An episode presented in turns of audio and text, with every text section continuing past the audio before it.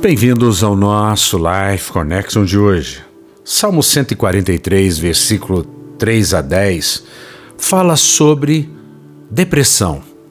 Como vencer a depressão. E talvez seja este um problema que muitos estejam enfrentando depois de mais de seis meses de quarentena, muitas pessoas com medo do amanhã, passando por problemas emocionais, problemas com os filhos, e talvez você esteja passando por um problema de depressão. Depressão tem causas orgânicas, mas também existem ações espirituais por trás da depressão.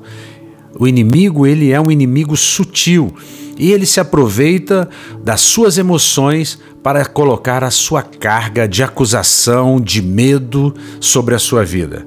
E aqui no Salmo 143, no versículo 3 em diante, nós começamos a ver alguma coisa sobre isso. Diz assim: Pois o inimigo me tem perseguido a alma, tem arrojado por terra a minha vida, tem me feito habitar na escuridão, como aqueles que morreram há muito.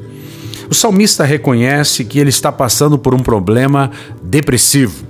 Mas ele também reconhece que por trás desse problema depressivo existe alguém que está é, traz, tirando proveito disso, e ele chama de inimigo, e nós poderíamos dizer de Satanás, de Thanatos, aquele que tem o poder da morte.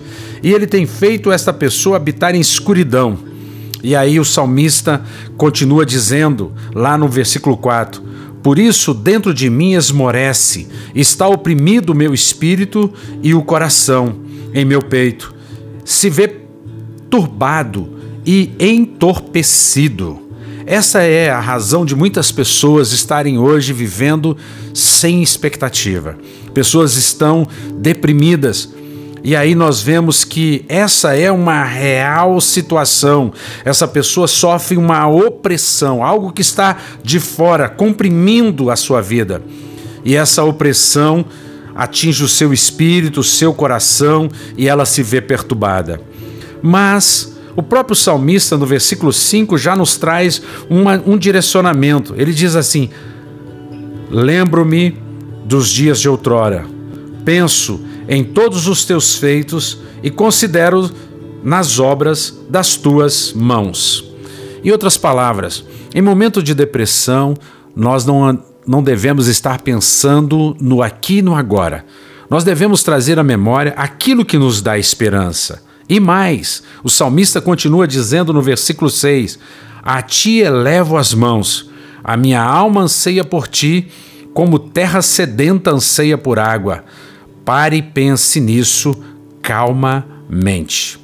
Eu poderia continuar falando muitas coisas sobre este assunto, e eu penso que podemos continuar falando sobre esse salmo.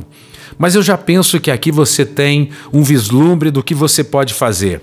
Eleve os seus olhos aos altos, coloque a sua alma diante de Deus como terra sedenta, busque o Senhor de coração, aquiete-se e saiba que Ele é Deus. Saiba que Ele cuida de você, Ele tem amor por você e Ele está interessado na sua luta e na sua situação.